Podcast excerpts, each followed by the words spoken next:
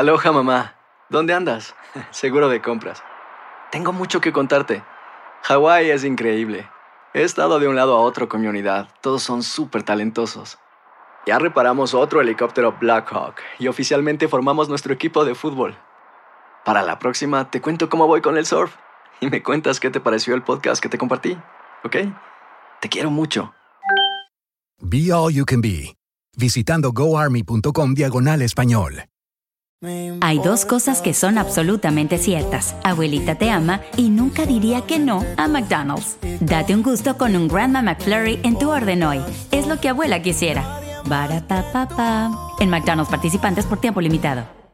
Tres ganadores. Cada uno de ellos se ha ganado 200 millones de pesos. A la familia Pérez, Uriarte y Ortiz se les cumple el sueño. Prométeme que el dinero nunca te va a cambiar. Te juro que siempre voy a ser ese hombre del que tú te enamoraste. Pero con la suerte, también llegan los problemas. Lástima que van a perderlo todo. Golpe de suerte, de lunes a viernes a las 8 por Univisión. Univisión Reporta es un podcast de euforia.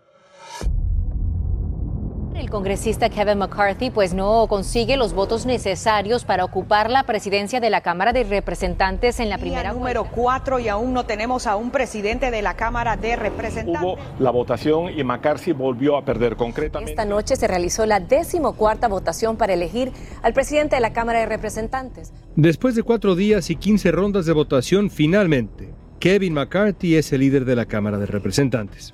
Esta es la primera vez en 100 años que un speaker, un presidente de la Cámara, no es electo en la primera ronda. O sea que esto realmente llama la atención. Esta polémica elección deja ver las dificultades que va a enfrentar el nuevo Congreso.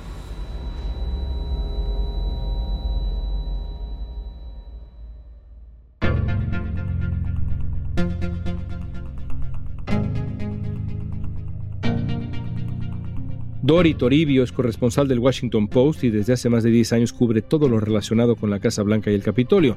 Hoy vamos a analizar cómo se puede interpretar el difícil comienzo del nuevo Congreso, qué está pasando dentro del Partido Republicano, qué tan grande es la influencia del Freedom Caucus y qué implicaciones tiene la elección de Kevin McCarthy. Llevaba deseando ocupar este cargo desde entonces y estaba dispuesto a pagar el precio que fuera necesario y lo ha pagado. Lo ha pagado él, lo ha pagado su partido y lo va a pagar el Congreso. Hoy es lunes 16 de enero, soy León Krause y esto es Univision Reporta.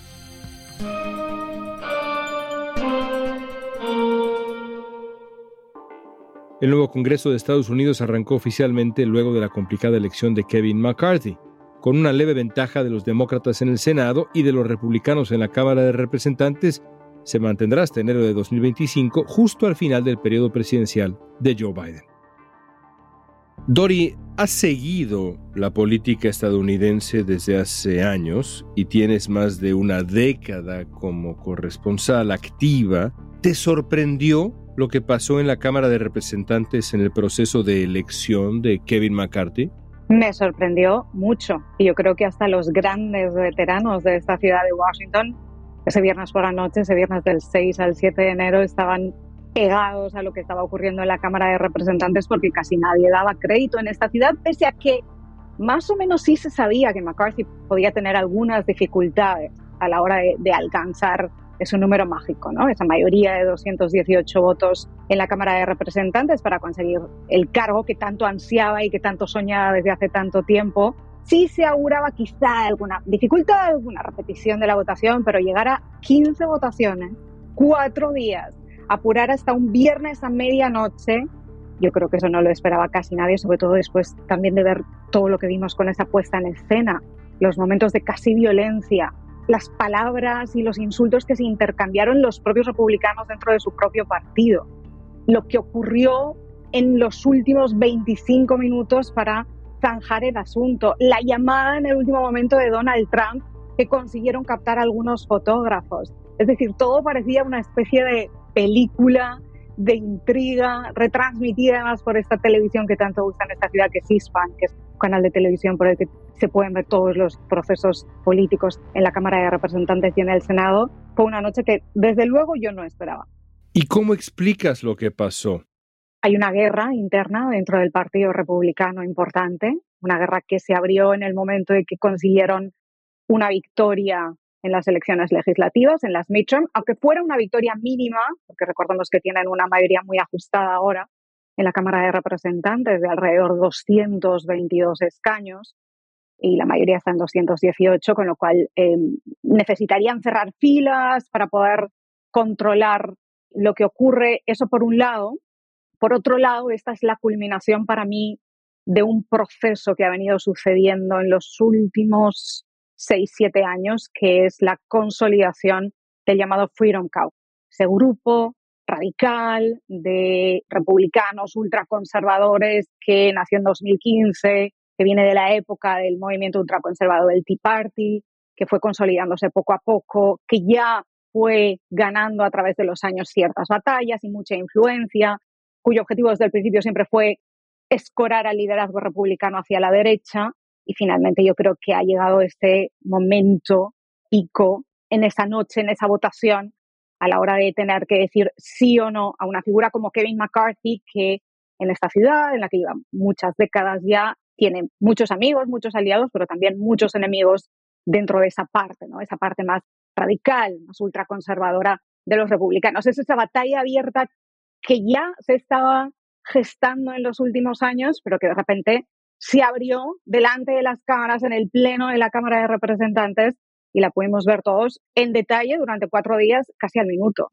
El Freedom Caucus fue creado por republicanos que consideraban que la cúpula de la Cámara de Representantes era demasiado condescendiente con los demócratas y con la administración Obama. Donde hasta 19 miembros republicanos votaron en contra de la candidatura de Kevin McCarthy. Según un reportaje de The Economist, el Freedom Caucus está integrado por unos 50 republicanos de extrema derecha, los legisladores que se oponían a la elección de McCarthy pertenecen a este grupo. Ellos han propuesto una serie de reglas que podrían cambiar el rumbo e impactar las políticas de la actual administración. Entonces es este grupo, el Freedom Caucus, los remanentes del Tea Party y también la radicalización del trompismo. De ahí viene, digamos, este grupo de los rebeldes que estuvieron tan cerca de impedir la llegada de Kevin McCarthy? ¿Es una mezcla de todos estos grupos? Es una mezcla de todos esos grupos, además de un componente más, y es, León, lo que ha pasado en esta ciudad en la última década, 10, 11, 12 años, que es este clima en el Congreso de polarización extrema, primero un enfrentamiento bipartidista salvaje entre republicanos y demócratas, después el nacimiento de los grupos en los extremos, en el extremo del espectro ideológico de cada partido y la disfuncionalidad que se iba viendo en esta ciudad en la última década. Hemos visto una y otra vez cómo el Congreso era incapaz de aprobar presupuestos, por ejemplo, como ha habido sucesivos cierres parciales de gobierno aquí en Washington porque demócratas y republicanos no eran capaces de llegar a un acuerdo, como este país ha estado al borde del default en numerosas ocasiones en la última década, como ha habido enfrentamientos con la Casa Blanca, fuera demócrata, fuera republicana. Después esto fue un paso más. Esto se fue agravando con los años y fue un paso más. Y es los enfrentamientos dentro de cada uno de los partidos. Todo este proceso se ha ido viviendo durante los últimos años. Y lo mismo con este enfrentamiento de las facciones dentro del Partido Republicano. Y la gota final es justo lo que mencionabas. El Freedom Caucus, los grandes opositores a McCarthy desde las primeras votaciones, contaba con alrededor de 20 votos en contra de su partido, de esos 20 republicanos que son parte del Freedom Caucus, la gran mayoría seguidores de Donald Trump, la gran mayoría políticos que cuestionan todavía los resultados de las elecciones de 2020, la gran mayoría políticos que siguen defendiendo el asalto al Capitolio del 6 de enero. Si juntas todos estos factores, es como se llega a este momento, prácticamente el estallido y lo que es peor, no es el final, es el principio, es el principio de lo que está por venir en estos dos años. Después de hacer concesiones para lograr su elección, ¿en qué condiciones va a gobernar Kevin McCarthy? Lo vamos a analizar al volver.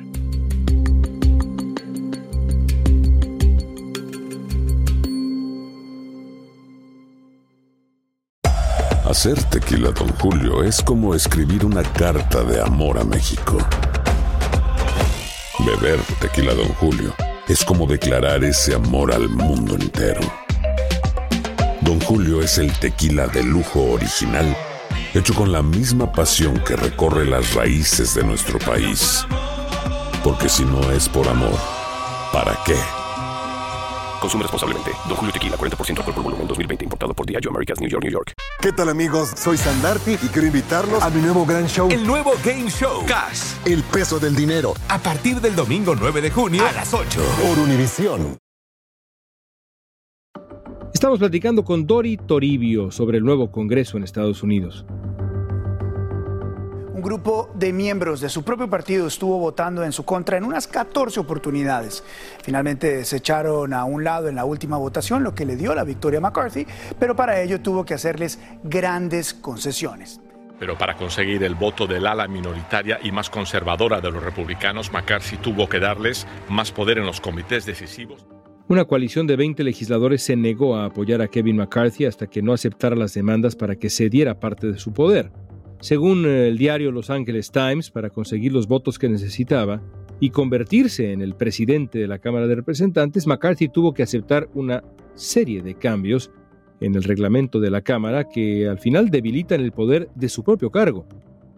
Parece ser que al final Kevin McCarthy logra su elección con una larga lista de concesiones. ¿Sabemos específicamente qué se dio Kevin McCarthy? Sabemos algunas, León, no sabemos otras y las vamos a ir descubriendo. Es importante subrayar antes de entrar en detalle a lo que sabemos. Esto era algo que Kevin McCarthy quería desde hace mucho tiempo. Ya intentó ocupar este cargo en 2015, no lo consiguió y llevaba deseando ocupar este cargo desde entonces y estaba dispuesto a pagar el precio que fuera necesario y lo ha pagado. Lo ha pagado él, lo ha pagado su partido y lo va a pagar el Congreso. Es importante resaltar esto porque es un cargo muy importante. El presidente de la Cámara de Representantes o portavoz de la Cámara de Representantes, la tercera autoridad del Estado, es el segundo político en esta ciudad en la línea de sucesión presidencial. Eso es un cargo muy importante y esto viene a justificar en parte o para algunos viene a justificar en parte lo que paso a detallar ahora. ¿Qué sabemos que ha concedido? Sabemos que ha cedido varios asientos del llamado Comité de Reglas de la Cámara de Representantes, que es uno de los comités más importantes del Congreso, que es básicamente el que decide qué leyes se van a votar, al Freedom Caucus. Sabemos también que le han pedido, y ha dicho que sí, a recortes importantes en el gasto público. No sabemos exactamente cuánto, pero sí sabemos que hay medios que aquí han publicado, por ejemplo, que esto va a incluir un recorte importante en el gasto de defensa, de alrededor de 75 mil millones de dólares. Sabemos que se van a oponer a aprobar de primeras el presupuesto de gasto público aquí en Washington. Y esta es una de las grandes batallas que se avecina, León, porque si no se aprueban esos presupuestos, llegarán más cierres parciales de gobierno aquí en Washington y dentro de algunos meses se tiene que volver a elevar el techo de la deuda de este país. Si no se consigue, como ya han amenazado, porque esto ya lo han ido adelantando durante muchos meses, si no se eleva el techo de la deuda, entonces este país puede entrar en default, con lo que eso supone para Estados Unidos, para los estadounidenses, para los bolsillos de los estadounidenses y para el resto del mundo. Ahora, es notable que con tal de llegar a la silla, la silla que ha querido por años y años McCarthy, incluso acepta cambios en el reglamento que debilitan, o dirían algunos, minimizan, reducen el poder de ese nuevo cargo al que ahora ha llegado. Notable. A eso iba. McCarthy se ha pegado un tiro en el pie, porque una de las únicas cosas que han aprobado hasta ahora, al menos en el momento en el que estamos teniendo esta conversación, es un cambio en las reglas de la Cámara de Representantes que indica que con un solo voto se puede iniciar un proceso de destitución del presidente de la Cámara de Representantes, de McCarthy. Con que una persona inicie ese proceso no significa que vaya a terminar siendo así, pero pensemos la inestabilidad que eso va a producir, porque claro que va a haber diferencias, siempre hay diferencias con este cargo que, insisto, es uno de los cargos más poderosos de Washington. Claro que va a haber diferencias.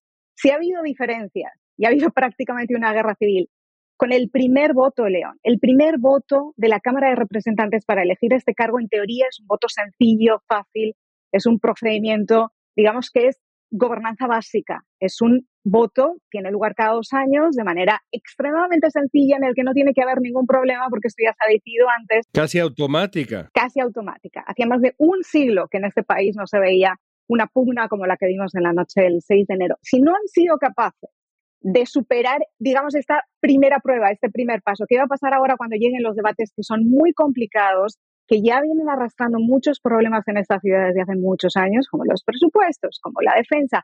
¿Qué va a pasar cuando haya una crisis de seguridad nacional urgente y el Congreso tenga que reaccionar de manera rápida? Y en esto es por eso que digo que McCarthy se ha pegado un tiro en el pie, porque al final no solo queda en cuestión el Congreso y el Poder Legislativo, no solo queda en cuestión la capacidad de demócratas y republicanos de ponerse de acuerdo, que ya está bajo interrogantes en este país, qué tipo de liderazgo tiene si desde la primera semana en la que tenía que empezar su trabajo no fue capaz, como decía Nancy Pelosi, de una cuestión de matemáticas básicas, ¿no? de, cerrar una cifra para poder empezar a trabajar. Eso es lo que augura dos años muy complicados para todos, para republicanos, para demócratas y para el presidente Joe Biden, y yo diría que para los estadounidenses también.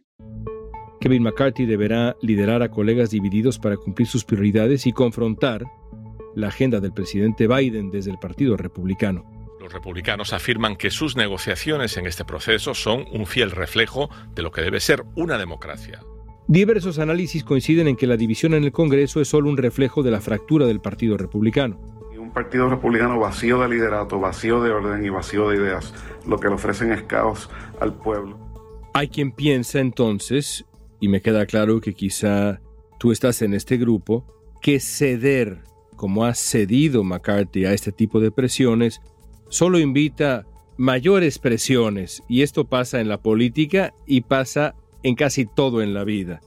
La pregunta es, ¿crees que McCarthy pueda gobernar mandar, guiar a la mayoría republicana que hoy encabeza? Qué buena pregunta. Yo diría que después de lo que hemos visto es muy, muy complicado. Estamos hablando de que un voto extremadamente sencillo desató la guerra más profunda dentro del partido. Y la vimos todos. Digamos que todos los trapos sucios los pusieron sobre la mesa desde la primera semana, desde el primer día. Entonces eso hace que sea muy difícil imaginar cómo van a conseguir cerrar filas a partir de ahora, cuando los votos que ha conseguido McCarthy y esos cuatro días de negociaciones hasta donde sabemos ahora, solo hacen pensar que los ha conseguido a cambio de ceder en cosas que ya dejan la puerta abierta que vaya a ser muy difícil llegar a acuerdos a partir de ahora, porque recordemos que muchas de las solicitudes que están haciendo ya estos miembros del Freedom Caucus, estas peticiones las rechazan muchos republicanos también. Y hay muchos republicanos en este momento que en apenas 24 horas ya han levantado la mano y han dicho recortes en defensa en este momento en el que está el mundo, con una guerra en Ucrania, con lo que pueda pasar en China, con Taiwán, con la situación en Estados Unidos. Esa no es la mejor idea y sobre todo no es lo que representa el Partido Republicano, es lo que ha defendido el Partido Republicano durante décadas.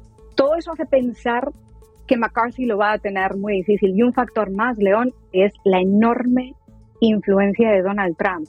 En McCarthy, su primer discurso, cuando por fin consiguió el cargo, fue para dar las gracias a Donald Trump y subrayar la enorme influencia que dijo sigue teniendo en el partido y en él personalmente, y la enorme influencia que tiene Donald Trump en el Freedom Caucus.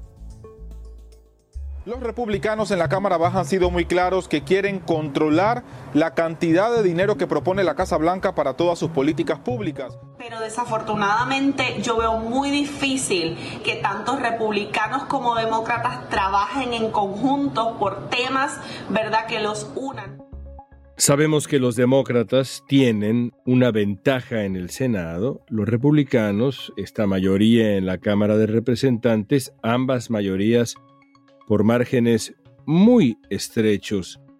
¿Qué dificultades traerá esta división, particularmente para la segunda mitad del presidente Biden rumbo al 2024? Pienso, por ejemplo, entre, digamos, las nuevas decisiones que ya ha tomado el Congreso, la capacidad de reducir desde la Cámara de Representantes el tamaño de agencias federales, que es, pues, un acto de guerra creo yo, frente a la capacidad de gobernar, es sacar las tijeras de jardín, no el bisturí, sino las tijeras de jardín, el machete, diríamos en México, en los primeros días. ¿Qué augura esto para Biden en la segunda mitad de su mandato? En general, los presidentes que están en la Casa Blanca y pierden la mayoría en una de las dos cámaras, que es algo que suele pasar en este país, ¿no? el equilibrio de poderes, los controles. Barack Obama tuvo la Cámara de Representantes en manos de los republicanos gran parte de sus ocho años de presidencia, excepción de los dos primeros. Donald Trump también perdió la Cámara de Representantes en las midterm que se celebraron en 2018 y ahora le pasa a Joe Biden. Siempre que pasa esto, lógicamente la agenda de los presidentes y el partido en la Casa Blanca, en este caso los demócratas, se complica. Va a ser muy difícil sacar sus planes adelante. Pero claro, una cosa es cuando las cosas se complican en el sentido de que, bueno, pues los dos partidos tendrán que negociar, ¿cierto? Tendrán que negociar para aprobar leyes en las que los dos partidos estén de acuerdo. Y eso es la democracia. Pero también iniciarían investigaciones que ha exigido el ala ultraderecha de la Cámara Baja, entre ellas los negocios de Hunter Biden, hijo del presidente, las acciones del FBI, la retirada de soldados norteamericanos de Afganistán y los orígenes del COVID-19. Eso sería una cosa. Otra cosa es partir de una situación en la que hay un grupo extremo del partido de la oposición que ya desde el primer día ha dicho no a todo, ya se ha planteado así, que ya una de las primeras cosas que ha planteado es que van a abrir numerosas investigaciones contra Joe Biden, contra su gobierno, contra las medidas que ha tomado, contra el Departamento de Justicia por investigar a Donald Trump, contra su política de inmigración. Es decir, desde la hora número uno ya han planteado esta mayoría como una mayoría combativa. Lo que tampoco sería la primera vez. hay, hay cosas que son nuevas esta vez. Y esta vez para mí lo nuevo es que hay un movimiento dentro de un partido, que es el Partido Republicano, es un movimiento que está en el extremo del partido ultraconservador, que ya no es solo que defienda argumentos o ideologías de un determinado color político, es que está defendiendo cosas como el asalto al Capitolio del 6 de enero, o no condenando el asalto al Capitolio del 6 de enero, o defendiendo el papel del expresidente Donald Trump. Son congresistas que han manifestado en numerosas ocasiones en público y en la Cámara de Representantes que no creen en la legitimidad de las elecciones de 2020. Estamos hablando de argumentos democráticos, estamos hablando de cuestionar el sistema político y electoral de un país, estamos hablando de defender un asalto violento al corazón del poder legislativo de esta ciudad. Estamos para mí en un color del debate completamente diferente a lo que habíamos estado hasta ahora. Por último, Dori, la Cámara se renueva en solo dos años. Y los republicanos tienen una mayoría mínima, pero mínima, de 10 escaños. ¿Crees que estas primeras señales que hemos visto fortalezcan o debiliten a los republicanos de cara al 2024? Y pienso no nada más en la Cámara de Representantes, sino también en las otras dos batallas que incluirá al Senado. No se renueva todo, pero el control estará en juego y por supuesto la madre de todas las batallas que ocurre cada cuatro años, la batalla por la Casa Blanca. Este tipo de cosas con el electorado general, no con la base republicana, con el electorado general, fortalece o debilita al Partido Republicano. Todo va a depender de lo que veamos en los próximos meses. Los estadounidenses han votado. Los estadounidenses votaron por una mayoría de republicanos en la Cámara de Representantes. Los estadounidenses votaron porque sus legisladores tomen posesión y trabajen para aprobarles leyes, ayudarles, hacer su trabajo. Entonces, si no hacen su trabajo, si se pierden durante semanas y días en batallas, batallas dentro del propio partido, batallas con los demócratas, batallas entre las dos cámaras, si no consiguen aprobar proyectos de ley mínimos, si ese país vuelve a entrar en un bucle de cierres parciales de gobierno, si eso empieza a pasar, el Congreso tiene ahora mismo, la última vez que lo miré, creo que fue en diciembre, tenía un 23% de aprobación entre los estadounidenses, el poder legislativo. Y esto viene pasando así desde la aparición del Tea Party, desde 2010, más o menos. No se pueden permitir perder más apoyo de los ciudadanos, ni unos ni otros, ni republicanos ni demócratas.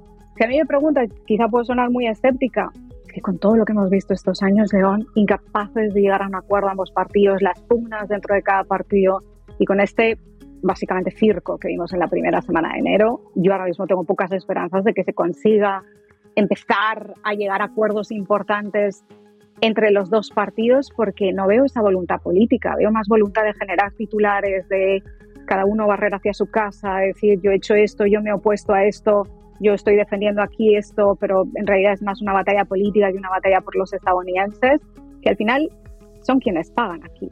Dori, gracias por tu tiempo, qué placer, de verdad qué placer tenerte en Univisión Reporta. Muchas gracias por la invitación, León. Kevin McCarthy no solo salió de la batalla por la presidencia de la Cámara como un líder debilitado. Entre las concesiones que hizo, con sus detractores del Freedom Caucus, está la restauración de una regla que permite a cualquier legislador presentar una moción para sacarlo del cargo. Además, por primera vez Joe Biden se enfrentará a un Congreso dividido y de mayoría republicana que cuestiona muchas de sus decisiones y medidas y puede dar pie a retrasos y enfrentamientos. Inestable e incierto Así luce el futuro del nuevo Congreso en Estados Unidos.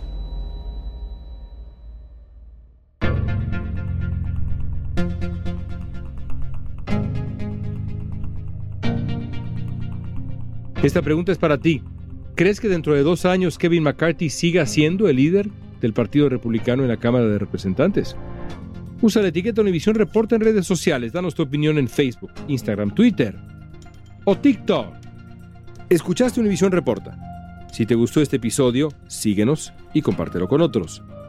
En la producción ejecutiva, Olivia Liendo. Producción de contenidos, Mili Supan. Asistencia de producción, Natalia López y Jessica Tobar. Booking de nuestros invitados, Oía González. Música original, Carlos Jorge García, Luis Daniel González, Jorge González. Yo soy León Krause. Gracias por escuchar Univisión Reporta.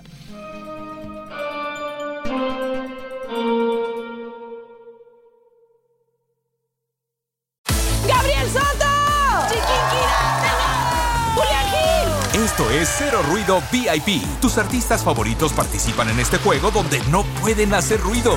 Yo soy bien competitivo. ¿Te habían invitado alguna vez a un programa a no hacer ruido? No. Te enfrentarás al ruidómetro con cientos de micrófonos que están listos para detectar hasta el más mínimo de tus movimientos. Hacer silencio te hará ganar miles de dólares. Cero Ruido VIP. Gran estreno el domingo 9 de junio a las 7 por Univisión.